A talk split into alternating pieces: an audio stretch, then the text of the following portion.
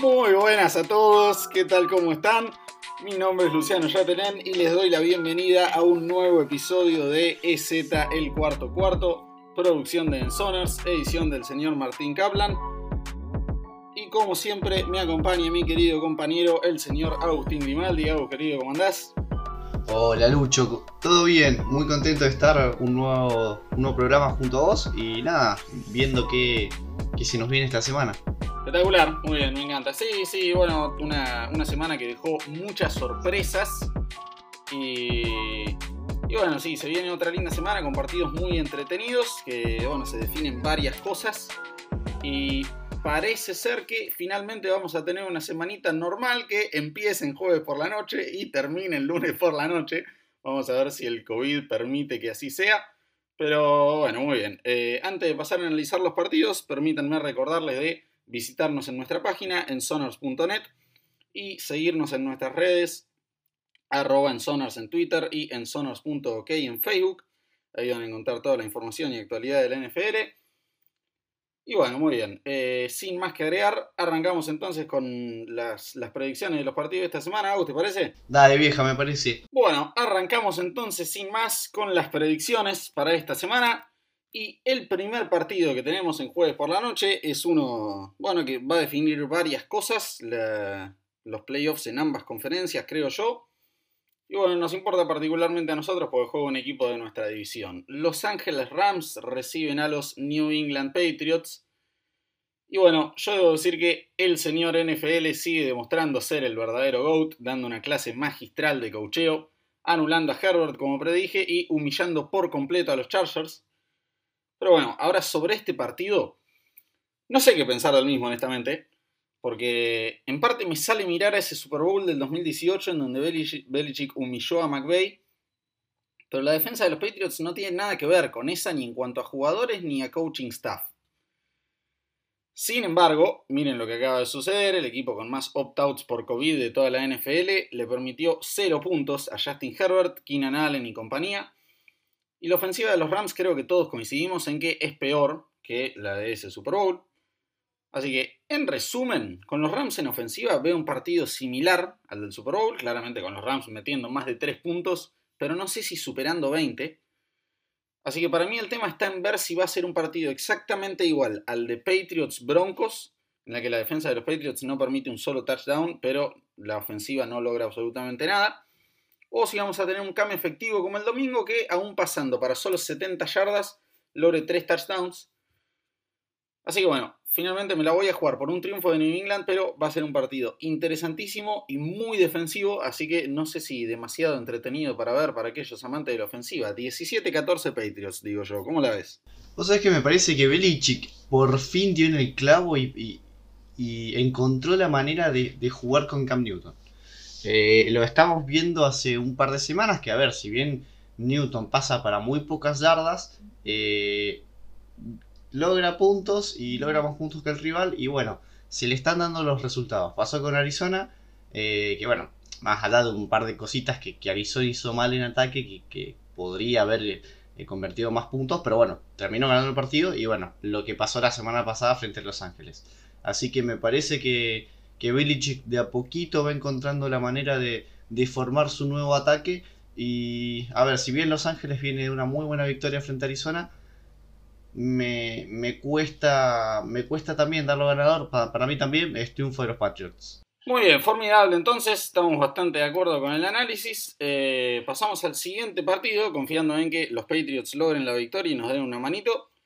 Eh, juegan los Vikings ante los Bucks. Y mira, yo tengo poco para decir acá, porque si viniendo de una bye week y siendo locales no le pueden ganar un equipo que sufrió para ganarle a Jacksonville, creo que podemos ir cerrando la franquicia, así que voy a decir 30-23 a favor de Tampa. A ver, va a ser un partido complicado, complicado para, para, Tampa Bay. Me parece que los Vikings eh, le, van a, le van a dar algún dolor de cabeza, pero sí, a ver, como decís vos, si vienen de bye week y no le pueden ganar a un equipo que sufrió con Jaguars, la verdad que que sí, bastante, bastante flojo.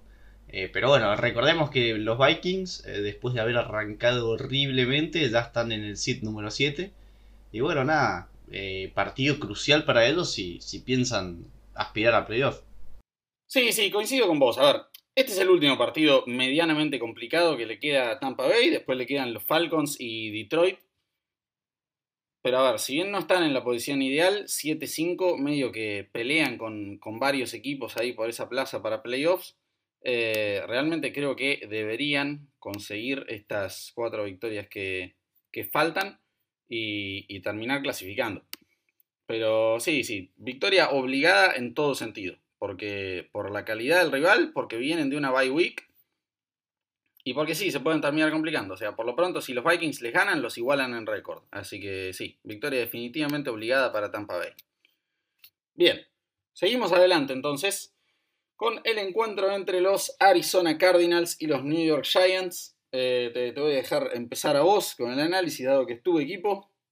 No, que se vayan todos, ya está, a mí me pudrieron que termine este año, ya no me interesa clasificar a playoff, o sea, sí me interesa clasificar a playoff, pero como viene New York, que viene de cuatro victorias seguidas, y como venimos nosotros, se lo voy a dar a New York. Lamentablemente, no van a poder contra la defensa de, los Giants. Simple y llanamente. Que juegue McCoy, que juegue Daniel Jones, que juegue quien sea, pero New York, de la manera en la que viene, va a ganar el partido. Eh, y, nada, los Cardinals eh, cada vez más de lejos miran los playoffs. Que yo creo que el único partido que pueden llegar a ganar claramente es con Filadelfia. Pero a estas alturas te juro que hasta con San Francisco se les va a complicar.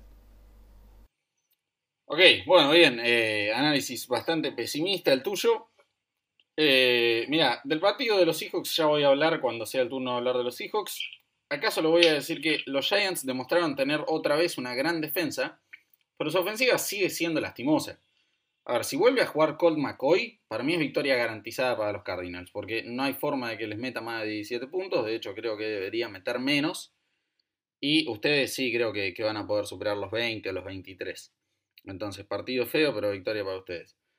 Si juega Daniel Jones, ya va a ser un partido más parejo e interesante en el que le doy una chance a Nueva York pero yo de todas formas veo ganando a los Cardinals en este partido.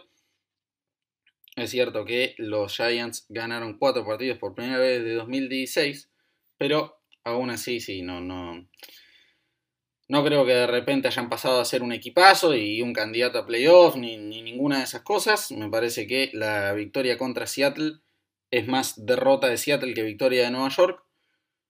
Así que sí, yo me la voy a jugar por los Cardinals, pero eh, es cierto que ustedes vienen de caída y ellos vienen en franca levantada. Así que partido interesante vamos a tener acá. Pero, ¿querés contarnos un poco del partido de los Chiefs y los Dolphins? Creo que el partido que, gana Kansas City contra Denver, al ser tan apretado, es por una cuestión de juego divisional. No creo que los Dolphins puedan, puedan contener tanto a Mahomes y puedan puedan llegar a tener alguna chance en el partido. La verdad que lo veo, lo veo bastante claro para Chief, que cada día juega mejor y que nada, va a terminar primero en la conferencia americana. Coincido, sí, sí, sí, coincido con todo. Es un interesantísimo partido y una gran prueba para esta gran defensa de Brian Flores. Si contienen a Mahomes a 27 o menos pueden ganar, si no, claramente no hay chance. Pero dado que no pudieron ni contra los Seahawks, ni contra los Bills, ni contra los Cardinals, yo creo que no van a poder contra los Chiefs. Contra los Cardinals sí pudieron, déjame déjame corregirte. ¿No le metieron 31 ustedes? 34, sí, pero ellos metieron 34. sí, sí, ok, pero a lo que me refiero es a que, digo que si no contienen a Mahomes a menos de 27 no tienen chance de ganar. Ah, ah, perfecto, perfecto, mala mía. Y si no contuvieron a ninguno de esos tres, no, no hay posibilidad de que le ganen a los Chiefs. Entonces, Miami está 2-2 contra equipos con récord positivo esta temporada, permitiendo un promedio de 27,5 puntos por partido. Y hace tres partidos que no superan los 20 puntos en ofensiva, los Dolphins.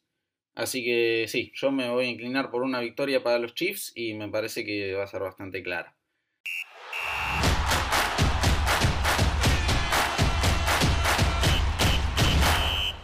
hablemos un poco de el partido entre los Titans y los Jaguars, mucho menos interesante este, duelo divisional.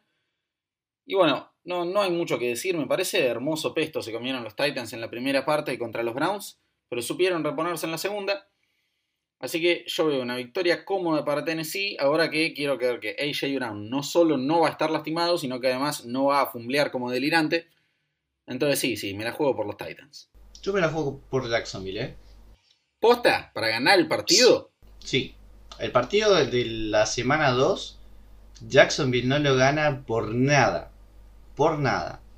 Y, y ha sabido jugar los partidos divisionales Jacksonville. O sea, está bien, ha ganado uno solo, pero siempre lo. O sea, nunca ha jugado un partido que ha sido demasiado demasiado malo o en el que ha tenido un resultado demasiado demasiado eh, extenso por así decirlo entonces yo se lo voy a dar a Jacksonville que está jugando bien James Robinson se mete en la, en la carrera por el rookie ofensivo del año y de la manera y de la mano de él se van a llevar la victoria bueno a mí me parece que como ayer antes del partido predijiste en, tu Twitter de Cardinals Argentina que eh, Washington iba a derrotar a los Steelers, se te subió un poco la confianza a la cabeza y ahora ya estás eh, prediciendo upsets por todos lados.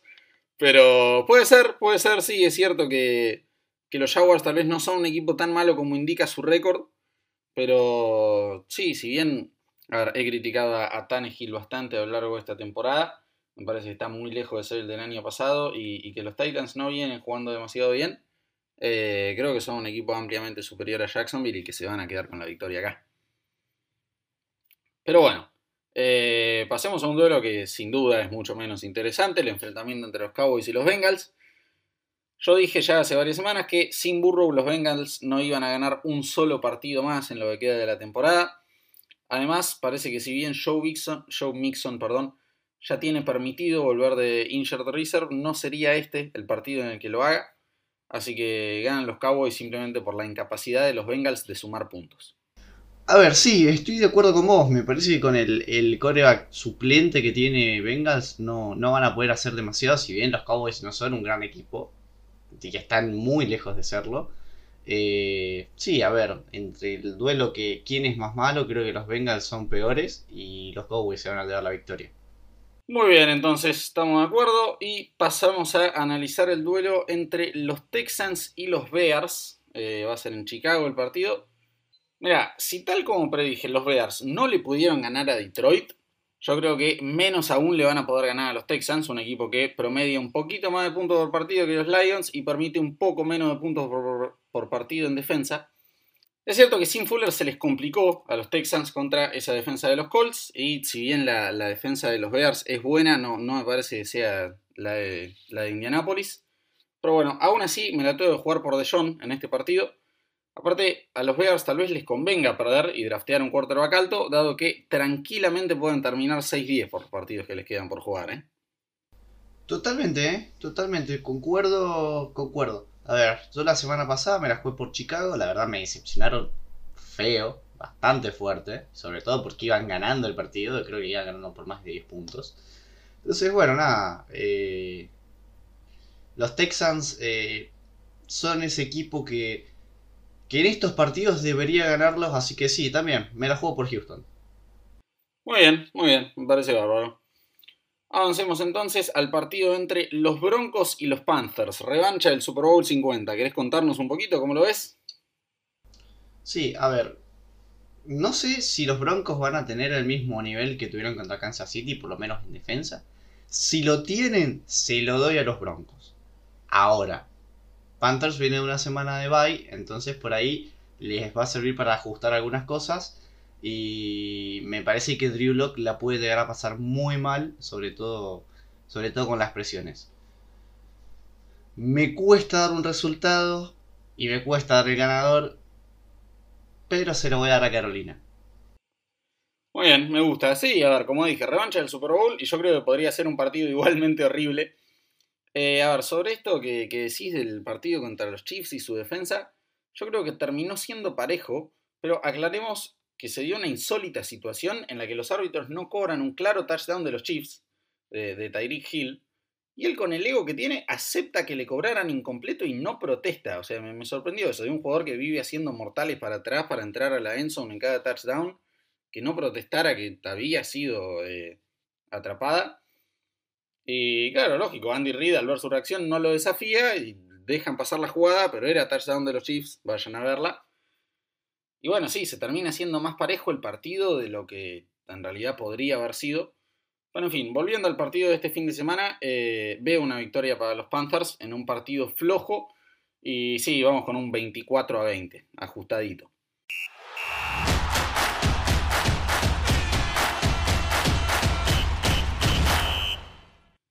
Pero bueno, bien, eh, llega el turno de hablar del juego entre los Jets y los Seahawks. Y dado que los Jets son un equipo que literalmente pierde a propósito y que claramente va a ser victoria para Seattle, voy a hablar del partido contra los Giants y tengo varias cosas para decir acá. En primer lugar, Wilson jugó uno de los tres peores partidos de su carrera, tirando una intercepción bastante lamentable, zafando de otra muy fácil que dropea el defensive back de los Giants y fumbleando un snap under center. O sea, ni siquiera en shotgun, sino que estaba ahí al ladito del center y metió el fumble. Además, realmente tomó todas malas decisiones, le forzaba pelotas a Dike y en lugar de buscar al receptor desmarcado. Y por momentos parece que después de nueve años sigue sin saber hacer una read pre-snap y, y ajustar de antemano. En la última jugada se puede resumir bastante bien su nefasto partido, me parece, en donde teniendo todo el tiempo del mundo, en lugar de darse al Lockett, que estaba increíblemente solo para el primer down, decide tirar el Hail Mary absurdo ese. La derrota es en un enorme porcentaje culpa de él, diría 50% yo. Pero bueno, repartamos la otra mitad de la torta. Un 25% se lo lleva Pete Carroll, que tomó decisiones absurdísimamente inexplicables, como despejar desde la 37 de Nueva York, ni siquiera tirando un field goal con el temporador que está teniendo Jason Myers y que metió un field goal de 60 yardas hace un par de semanas. Eh, no pegó una en ese sentido con las decisiones en cuarto down y demás. Y honestamente no sé por qué no corrió más, dado que Carson tuvo un buen partido y Wilson estaba jugando horrendo. Y bueno, el otro 25% se lo lleva a nuestra defensa otra vez, que venía ilusionando los últimos partidos y decidió no presentarse al tercer cuarto contra los Giants. Porque no se dejen confundir por los 17 puntos de Nueva York, la defensa de los Seahawks fue un desastre.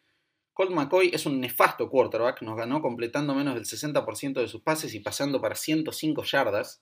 Es un veterano de 34 años y 11 temporadas en la liga, tan malo que su máximo de partidos como titular en una sola temporada es 13, después 8 y después nunca superó los 5. Tiene récord como titular de 8 ganados y 21 perdidos, con dos de esas victorias viniendo ante nosotros. La anterior había sido un partido que los Browns nos ganaron 6-3 en 2011. No ganaba un partido como titular desde 2014 este señor. Y nosotros le permitimos 14 puntos en el tercer cuarto. Permitimos que Galman tenga 8,4 yardas por acarreo en 16 intentos y haga lo que tenga ganas. Así que, en fin, demasiado largo, pero una vergüenza ese partido, la peor derrota en la era Pete Carroll. Y bueno, ahora esperar el pestazo que nos van a pegar los Rams en semana 16 para volver a quedar afuera en la primera ronda de los playoffs y pensar en el año de bien. Bueno, eh, duro, ¿eh? Hoy, hoy hemos venido duros con nuestras franquicias. Me gusta. Me gusta que, que seamos exigentes. No como otros que, que ganan un partido, siguen con récord negativo y, festejan como si, no sé, como si hubieran ganado el Super Bowl. Pero bueno, eh, analizando el partido, sí, a ver, como decís vos, los Jets son un equipo que pierden a propósito, realmente da así.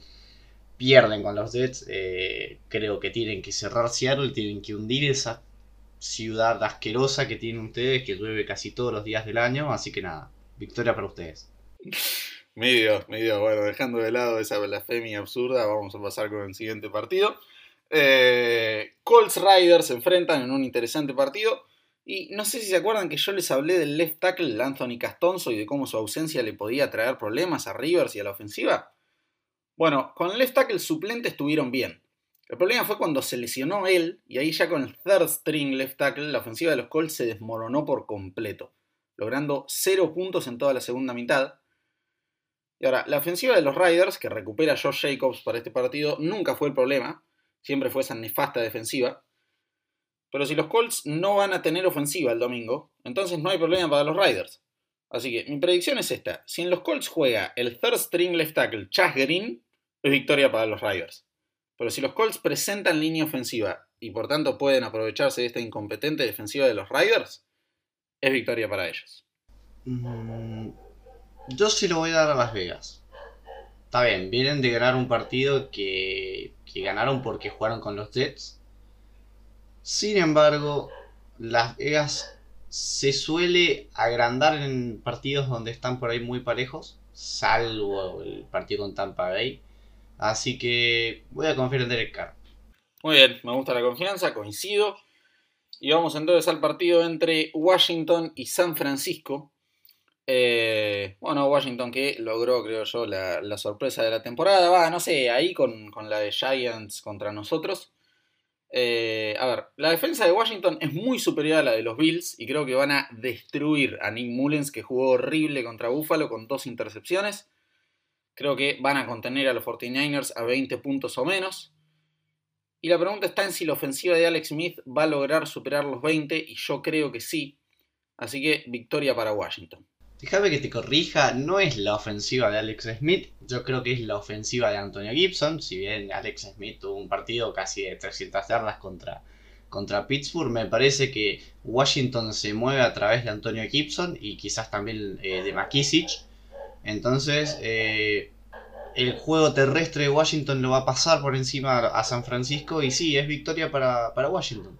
Eh, sí, sí, coincido. Hay que ver, eh, bueno, cómo vuelve Antonio Gibson, que se, lastimó contra los Steelers. Pero sí, sí, creo que, va a estar bien para el próximo partido, así que estamos de acuerdo. Pasamos a analizar el encuentro entre los Saints y los Eagles. ¿Querés contarnos un poquito de este partido? Me parece que Tyson Hill va a tener un gran partido contra Eagles. Si lo saben contener. Eh, perdón, si saben eh, protegerlo. El pass rush que tiene Eagles me gusta, es bueno, es de los mejores de la liga. De hecho, es uno de los equipos que más sacks tiene.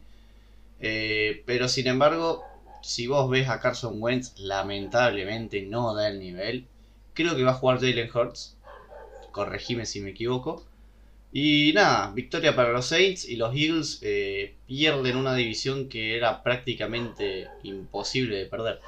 Sí, totalmente, sí. Eh, no está confirmado que vaya a jugar Hurst todavía, pero ciertamente está el, rumor y es una gran duda que tiene Doug Peterson para este partido.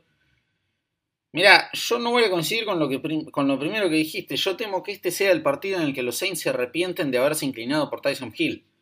En la primera mitad, contra Atlanta jugó bárbaro en la segunda hizo tres fumbles y perdió uno. Fue ahí. Yo temo seriamente que Fletcher Cox lo, destruya y lo haga fumblear tres veces otra vez. Aparte, 21 puntos contra esa defensa de Atlanta es realmente poco. Pero, pero pasemos del otro lado y hay que ver qué pueden hacer los Eagles en ofensiva. Porque Wentz es un papelón y a un rookie que nunca fue titular contra la mejor defensa de la liga, yo honestamente no le tengo demasiada fe, por más bien que haya jugado Jalen Hurts en el último partido. Así que yo me la voy a jugar por los Saints, pero con mucho signo de pregunta.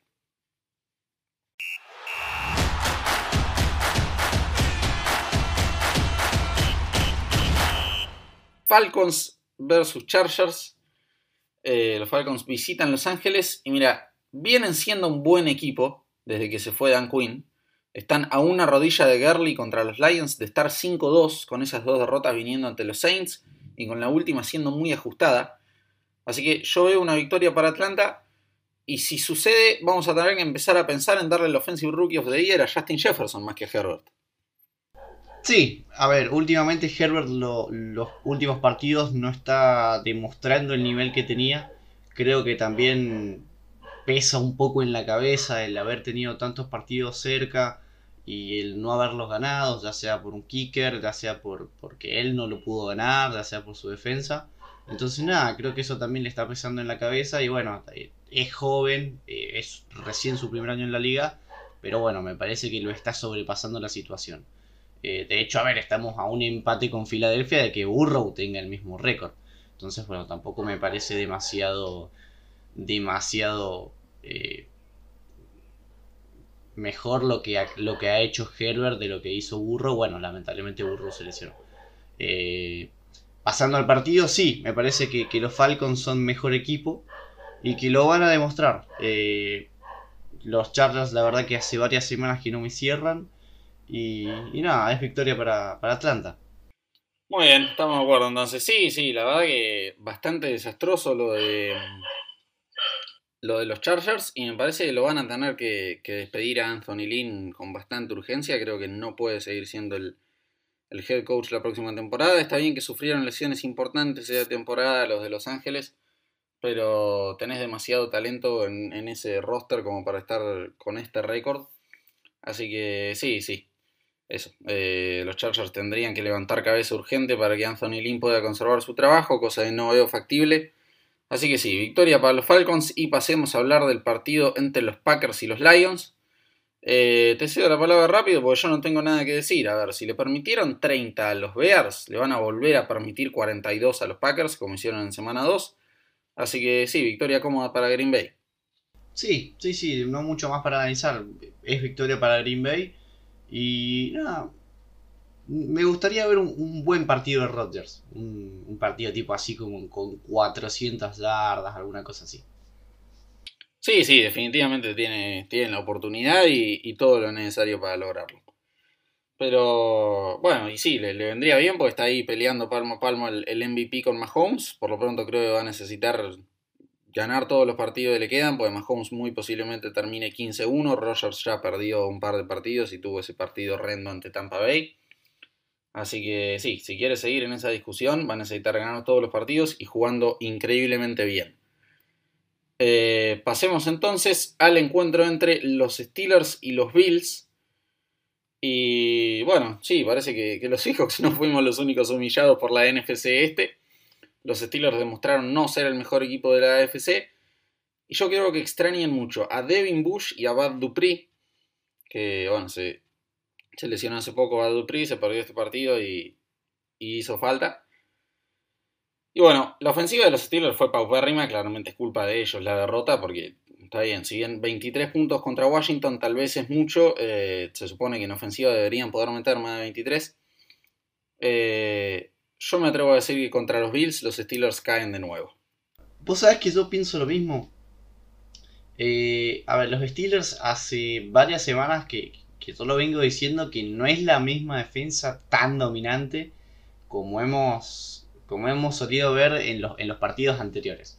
Entonces, si vamos a ese, a ese punto y que si tenemos que poner en la balanza Josh Allen versus Big Ben, creo que Josh Allen se deba claramente el, duelo y, y, nada, y va a ser victoria para los Bills y, los Steelers, ojo, me parece que había mucha gente inflándolos y no eran ese super equipo que, que su récord demostraba. Sí, sí, sí, totalmente. Sí, tal vez mm, es cierto que, se habían estado aprovechando de, un calendario muy fácil, muy accesible. Eh, sí, yo iba viendo a lo largo de cómo avanzaba la temporada las comparaciones con los Patriots del 2007. Y, y sí, te das cuenta en, los, en las stats y, en la diferencia que le sacaban a los rivales que, que no eran lo suficientemente dominantes como para terminar una temporada perfecta. Eh, no, no, nunca ganaban sus partidos con demasiada diferencia, se, les complicaban demasiado partidos innecesarios. Así que sí, tal vez ya era simplemente cuestión de tiempo que llegara la derrota que llegó contra Washington. Pero bueno, sí, sí, veremos qué pasa. Eh, a ver, claramente ya, tienen su lugar eh, asegurado en playoffs y seguramente ganen la división, que van a estar peleando ahí con los Browns. Pero sí, sí, creo que, van a perder un partido más en, lo que les queda por lo menos. Y bueno, dado que les queda un, calendario realmente complicado con este juego ante los Bills, les quedan los Colts, les quedan los Browns, tal vez pierdan más de uno. Así que veremos cómo, sale esto. Pero bien, eh, a menos que quieras agregar algo más sobre los Steelers, que pasemos a hablar de este duelo que va a haber dentro de su división en Monday Night entre los Ravens y los Browns. Eh, a ver, jugate la Griffin o Max Orley. Uf, eh, vamos con Max Orley. Eh, recordemos que nosotros estamos grabando esto y todavía no juegan contra Dallas. Así que bueno, en una de esas el, el no reconocido como GOAT nos sorprende y termina jugando bien. Y bueno, Lamar, hay que lo mire desde su casa, Lamar. o sea que el, el no reconocido GOAT vendría a ser Max Orley. Exactamente. Ok, bien, bien. veo que te, gustó su rendimiento en el último partido. Y a ver, Griffin tuvo, tuvo varias oportunidades de, convertir puntos. Está bien. Los Steelers hicieron bastante trampa en ese partido, te digo. Eh, sobre todo en esa, en esa, en ese último, en esa última jugada del segundo cuarto que bueno, la verdad que estuvieron bastante verdes los, Ravens, pero igual, de todas maneras no, Griffin no me cierra. Y a ver, si tengo que poner un coreback eh, casi rookie contra los Browns, que si bien siguen siendo los Browns, eh, que casi pierden un partido que no deberían haber perdido con Tennessee, eh, se lo tengo que dar a Cleveland.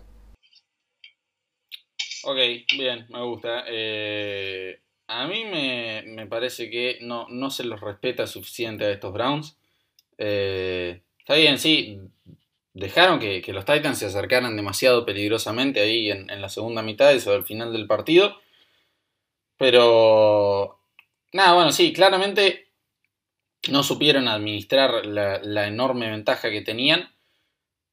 También yo creo que es tal vez por una falta de experiencia en tener semejante ventaja. Como que no, nunca, sí, casi que en su historia, por lo menos nunca en una década habían liberado un partido por tanta ventaja. Entonces hay que saber eh, cerrar los partidos, no es fácil. Pero sí, sí, qué sé yo. Finalmente, por más que costó muchísimo más de lo que debía, lograron conseguir el triunfo. Y bueno, no cualquiera está 9-3, eh, decirle a los Seahawks. Así que sí, sí, a mí me parece que, son un equipo que merece respeto, que es candidato a, ganar su división ahora que, los Steelers con estas lesiones en defensa no, no son el mismo equipo que a principio de la temporada. Eh, creo que les pueden ganar ese partido y que se pueden llegar a quedar con el título divisional. Pero bueno, sí, por lo pronto, hablando de este partido, sí, me, parece que es claramente victoria para los Browns. Y mira, eh, si llegan a perder este partido, los Ravens sí empiezan a temblar ante la posibilidad de no ir a playoffs. Como bien dijiste, hay que ver cómo levante Dallas. Quiero creer que van a ganar.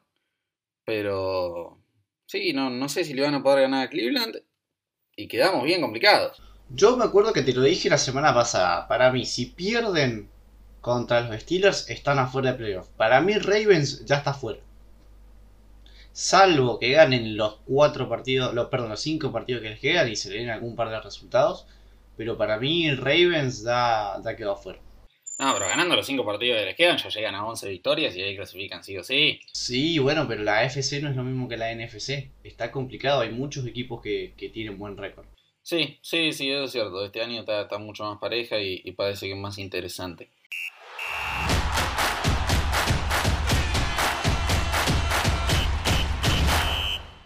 Hemos tenido, tras la, última semana, bueno, cabe destacar que yo me llevo el, puntito atrasado de la victoria de los Steelers ante los Ravens, esa garantía que había dado hace dos semanas.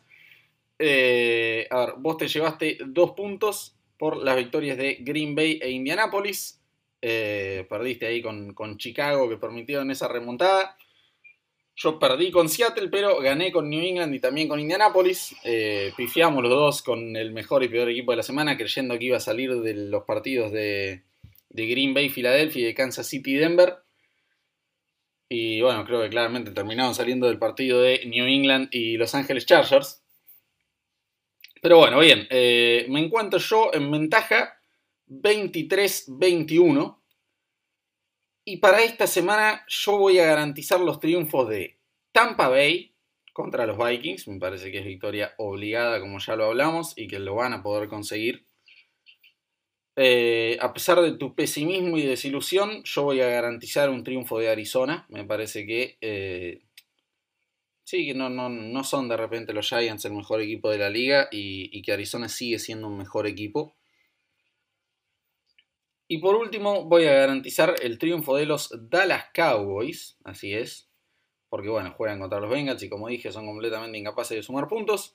Así que contame cuáles son las tuyas y después decime tu mejor y peor equipo. ¿Cómo te gusta mufar, pibe? Eh? Sos increíble. Sos eh. increíble. Sí, sí, sí. Solo no me como la galletita esa de que, lo, que los Dragons no son el mejor equipo de la NFL, que no sé qué. Vos no querés dejar afuera, ¿verdad? Así que bueno. Pasando mis garantías, eh, me la voy a jugar por Houston. Creo que no hay chance de que pierdan su partido con Chicago. de hecho, a ver, sería bastante nefasto que pierdan contra esa ofensiva de los Bears. Y por último me la juego por Carolina, porque me parece que los Broncos, eh, el partido que jugaron contra Kansas City fue un espejismo, así que Me voy con los Panthers. Me gusta, me gusta. Eh, contame tu mejor y peor equipo.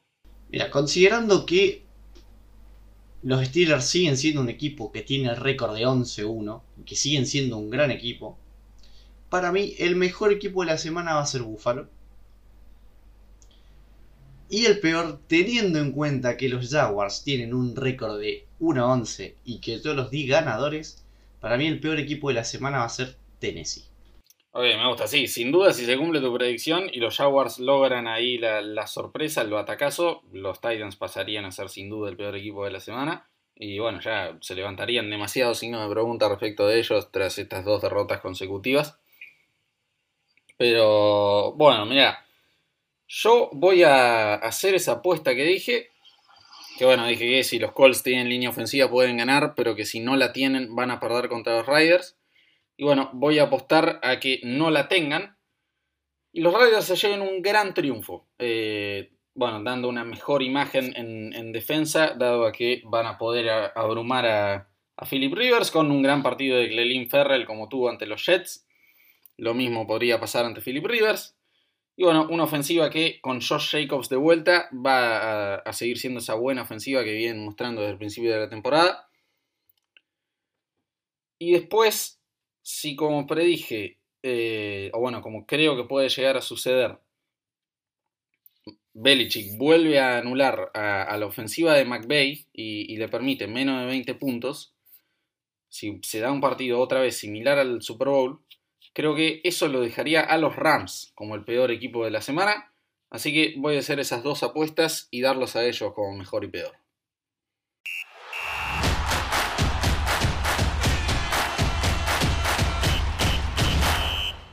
Hemos entonces analizado todos los partidos de la semana, abierto algún que otro debate de MVP y dado nuestras garantías, eh, bueno, bastante arriesgados estuvimos con las predicciones esta semana.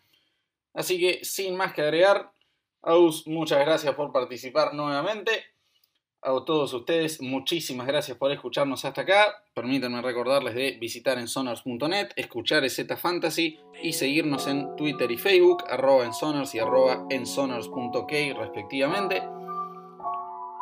Y bueno, muy bien, muchísimas gracias a todos, buena semana y gracias por escucharnos hasta acá.